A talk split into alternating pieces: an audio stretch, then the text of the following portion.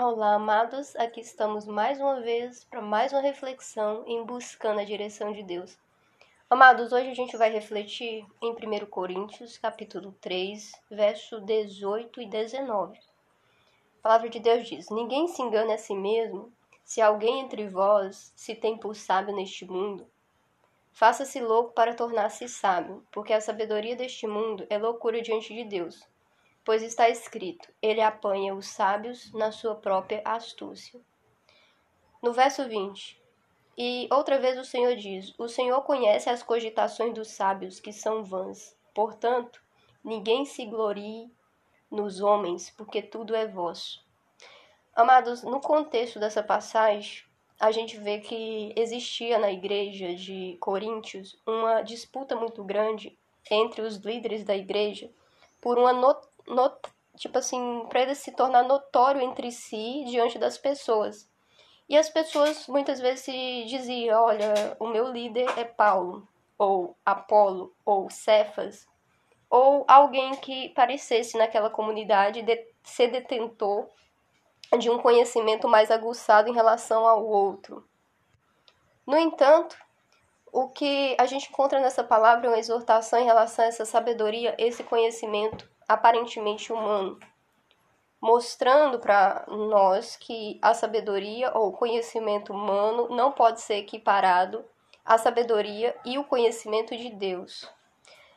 E o que a gente tem dessa passagem que a gente pode tirar como a direção de Deus é que por mais que Deus concede a nós uma inteligência, uma capacidade, ela sempre será insuficiente diante da sabedoria que existe no próprio coração de Deus quando ele conduz cada acontecimento ou cada circunstância na nossa vida. Por isso que a gente encontra um texto onde o, o termo usado é que ninguém deve se enganar a si mesmo, porque é muito tentador a gente se achar detentor de um conhecimento ou de uma sabedoria que infla o nosso ego caído. No entanto, nem mesmo essa sabedoria, esse conhecimento ou capacidade humana deve inflar o nosso ego achando que ela seja equiparada ou que aos olhos de Deus ela é de fato relevante. Porque, na verdade, a, a sabedoria de Deus confunde o sábio e confunde o conhecimento humano. A sabedoria de Deus é algo latente, é algo extremamente profunda que excede qualquer entendimento humano. Aí você fala assim, Dani, de uma maneira prática, o que, que eu posso ter desse contexto que ilustre esse paralelo entre a sabedoria do homem e a sabedoria de Deus?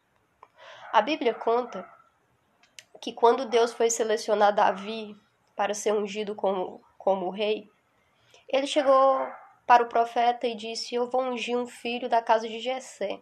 Só que o profeta não sabia quais dos filhos da casa de Jessé, porque Jessé tinha muitos filhos. E o que ele fez? Ele foi simplesmente na casa de Jessé. Quando ele chegou na casa de Jessé, o pai de Jessé pensou de uma maneira muito racional. Ele pensou: bom, se você veio aqui ungir um rei para Israel, então eu vou ver qual deles combina mais com a vestimenta de um rei, com pôster ou com o posto de um rei, com esse cargo, né, com essa função, com essa atribuição, quem combina mais, quem fica mais bonito como um rei. E ele diz: "Vem, vem você". Ele pegou o mais velho, né, e o mais vistoso, o mais que ele achava que tinha capacidade e apresentou diante do sacerdote Samuel.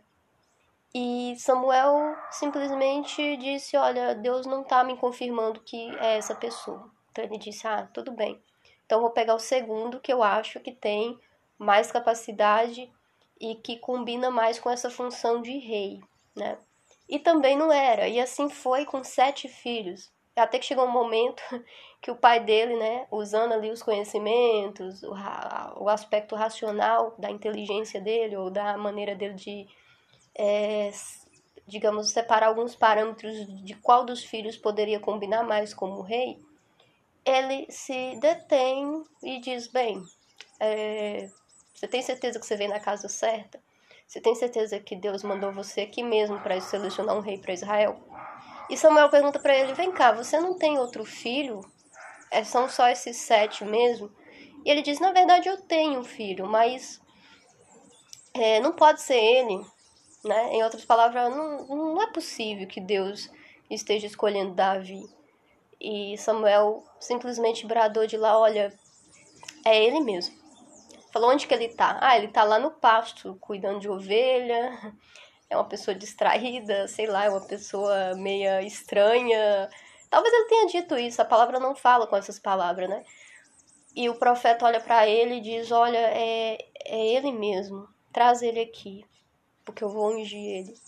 E enquanto ele não chegar aqui, enquanto eu não derramar essa unção sobre a vida dele, é, ninguém vai sentar na mesa para comer, porque eu vim aqui com esse propósito, Deus escolheu ele. Eu não estou aqui para medir a capacidade dele, eu não estou aqui para avaliar se a estatura dele é vistosa, se tem o tamanho certo. Eu não estou aqui para usar aquilo que eu acho, aquilo que eu penso que seja ideal. Eu estou aqui apenas cumprindo algo que Deus deseja realizar e ele escolheu Davi e é exatamente isso que eu vou fazer. Foi o que ele disse.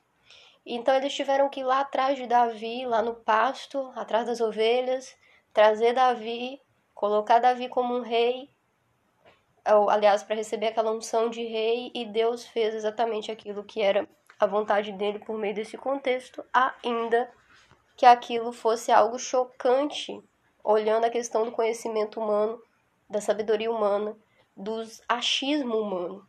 Então, quando a gente vê essa palavra, a gente está percebendo exatamente isso. A gente percebe que o nosso conhecimento humano ele se torna vão em relação àquilo que o Senhor deseja para a nossa vida. Veja que ele unge Davi e mais tarde Davi cumpre exatamente aquilo que Deus previu como sendo características ideal para um rei é, de Israel.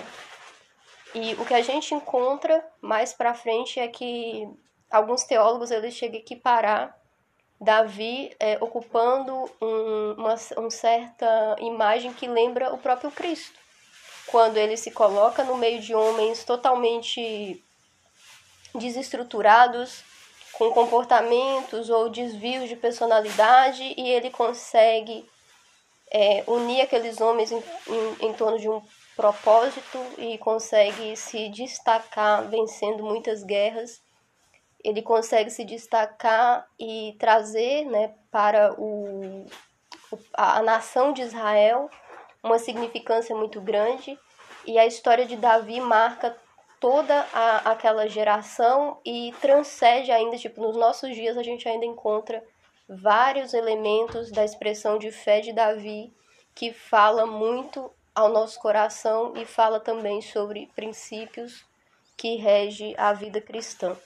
Então, a sabedoria humana, veja, o achismo humano não consegue acompanhar aquilo que Deus, com seus olhos, olha para uma circunstância.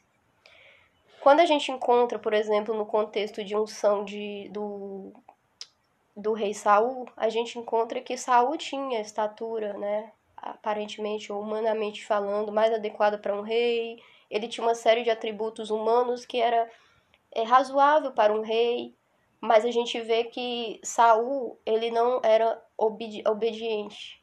E a desobediência de Saul custou muito caro, né, dentro daquele contexto que ele estava inserido e para aquilo que Deus havia designado que ele fosse, é, ele desempenhasse como função. E a gente vê que a desobediência dele é, gera uma série de eventos lamentáveis, né? A gente pode dizer que foi uma série de ladeira abaixo porque o coração dele não era segundo o coração de Deus, diferente de Davi, que ainda que não se encaixe nos parâmetros e dentro daquilo que a gente vê com a sabedoria humana, ele tinha um coração segundo o coração de Deus, apesar das falhas de Davi. apesar das limitações de Davi. Então, amados, é sobre essa direção, para que a gente não venha esturbar o nosso coração em cima de conhecimento humano ou de aspecto humano, daquilo que eu considero relevante, daquilo que eu vejo como mais importante. É, é muito importante a gente andar na dependência de Deus e consultar Ele para que essa sabedoria dele possa possa transparecer diante dos nossos olhos e a gente não andar segundo o nosso próprio entendimento, mas segundo o entendimento dele. Porque ainda que o que ele esteja movendo possa parecer loucura humanamente falando, aquilo é algo que reflete em ganhos, aquilo é algo que reflete na verdade, aquilo é algo que reflete em a gente estar andando no centro da vontade dele, que é perfeita, é boa, é agradável. E é por isso que não devemos nos enganar em relação a essa sabedoria humana ou sabedoria segundo os olhos do mundo, mas devemos buscar a sabedoria de Deus que confunde, que vai na contramão daquilo que é um senso comum, mas que é assertivo e efetivo para que a gente possa viver coisas realmente significantes na presença de Deus. Amém? Então a gente fica com essa reflexão e a gente se vê na próxima reflexão do Buscando a Direção de Deus. Graça e paz.